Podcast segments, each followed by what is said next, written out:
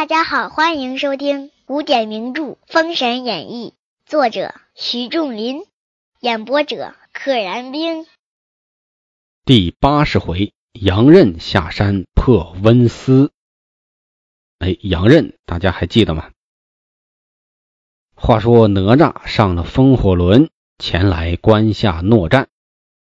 龙安吉出得关来，见哪吒在风火轮上，问曰：“来者可是哪吒？”哪吒未答应，举枪来战。哪吒都不跟他废话，懒得搭理他。只一合，龙安吉就祭四之苏丢在空中。为什么只打一合呀？其实可以隐藏很多信息。第一种可能呢，就是龙安吉一出手，哎，就知道自己打不过哪吒，哪吒功夫高啊。第二个呢，龙安吉比较自大了，比较自狂，觉得我有这个法宝了，我何必跟他费劲儿呢？直接出大招，弄了他就完了。这事简单明了，嘎嘣脆。他连胜好几战啊，擒了好多人，难免心中啊比较自满，大叫：“哪吒，看我宝贝！”龙安吉不知哪吒是莲花化身，原无魂魄，焉能落得下轮来？龙安吉大惊，哪吒现出三头八臂，系起乾坤圈，龙安吉躲不及，正中顶门，结果了性命，骄兵必败，这是骄兵必死。哪吒削了首级，进营来见子牙，削首。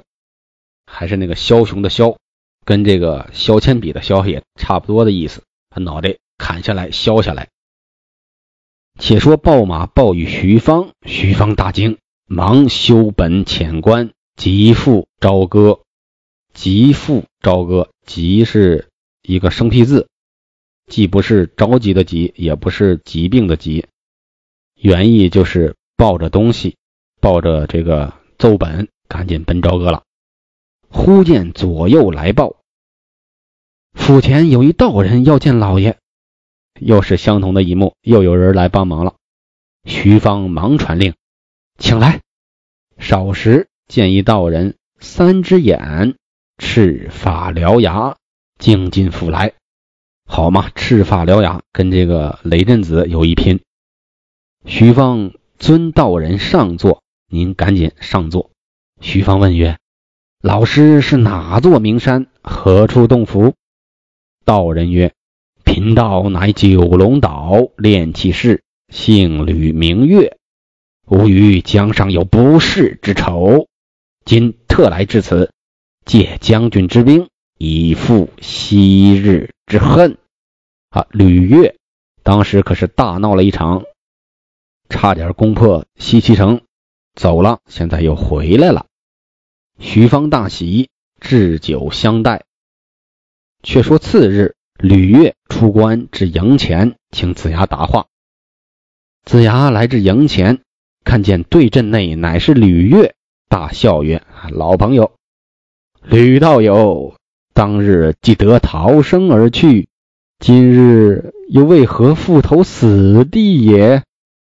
姜子牙很会说话，你既然逃生了。你为何又来这儿投死呢？复投死地，这儿是你的死地，你又来了。天堂有路你不走，地狱无门你自来投。吕月曰：“我今日来时也不知谁死谁活。”只见雷震子大吼一声，展开两翅飞在空中，黄金棍夹头打来。吕月手中剑急架忙迎。金吒、木吒、李靖、韦护、哪吒众门人一齐拥上前来，将李月肥在该心。当时吕月可是让这群人都吃了亏了，大家一块干他，也不讲究什么武德了。子牙把打身鞭系起空中，正中吕月后背，打得三昧火迸出，败回穿云关来。哎，吕月这次出场不像上一次。威风凛凛，上来就被打败了。吕月进关，徐芳接住。吕月曰：“今日是出去早了，我等一道友来再出去，便可成功。啊，死要面子，自己出去，出去早了没赢。那你知道你出去早了，你为啥还出去呢？说明你就是想赢又打不过人家。等人来，我摇个人儿。不一日，来了一位道友，军政官报入，吕岳曰：“请来，赶紧赶紧。”少时，一道人进府，与吕月打了几手，与徐芳行礼坐下。徐芳问吕月曰：“此位老师高姓大名？”吕月作为中间人，肯定要做个介绍嘛。吕月曰：“此事吾弟陈庚今日特来助你，他也是来帮忙的。陈庚这个人之前也出现过。”徐芳称谢不尽，忙置酒款待，连连称谢。两个西岐的手下败将联合起来，看能不能得胜。次日，吕岳命徐芳选三千人马出关来会子牙。徐芳亲自略阵，这次徐芳自己也出来了，在旁观阵。为啥呢？第一个要看看这俩人到底啥本领，第二个呢也不放心了。吕岳毕竟吹牛了，说啊我来了就没问题了，结果出来就被人家干倒了，所以这次徐芳不放心也出来了。且说子牙升帐左右棒，杨戬辕门等令，子牙传令，令来。杨戬来至帐前行礼毕，子牙曰：“如今吕岳又来阻住穿云关。”话犹未了，只见军政官来报。吕岳会战，他来挑战了。子牙忙率领众将与朱门人至阵前。吕岳曰：“姜子牙，吾与你势不两立，吾有一阵摆与你看，看你是否破的。”子牙曰：“请摆来，我看，我看，我看，我看你摆出什么阵来。”吕岳同陈庚进阵。有半个时辰，摆成一阵。子牙同哪吒、杨戬、韦护、李靖上前来。子牙忽然想起原始四季，那四季寄语：界牌关下遇诛仙，穿云关底受温黄。界牌关的诛仙阵已经结束了，那么穿云关呢？这受温黄，温黄就是瘟疫。黄是一个病字的那个半包围，里边加一个皇上的皇。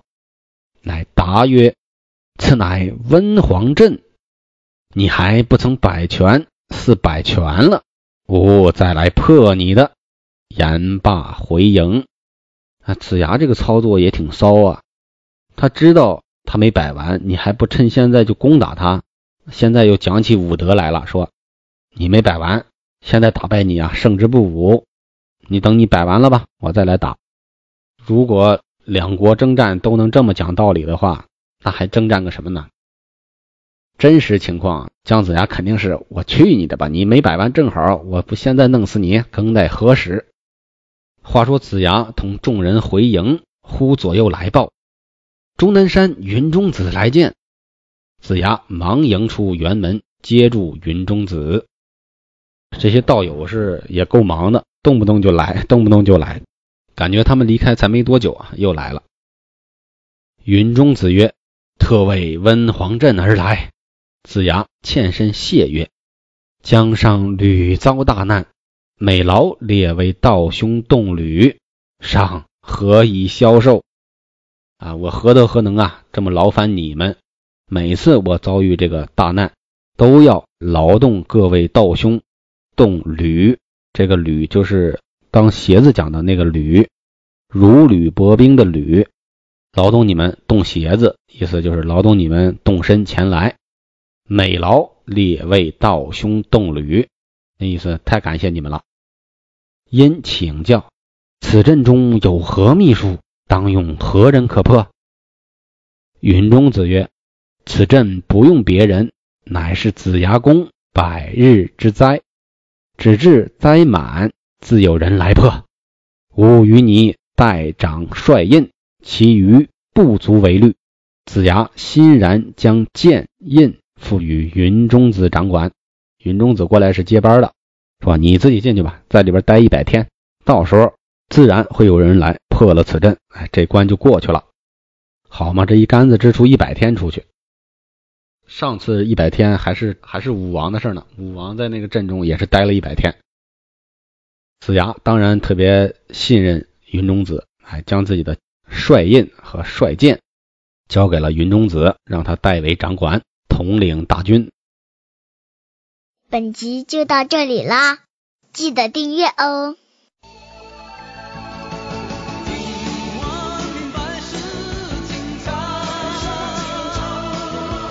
只留下神的。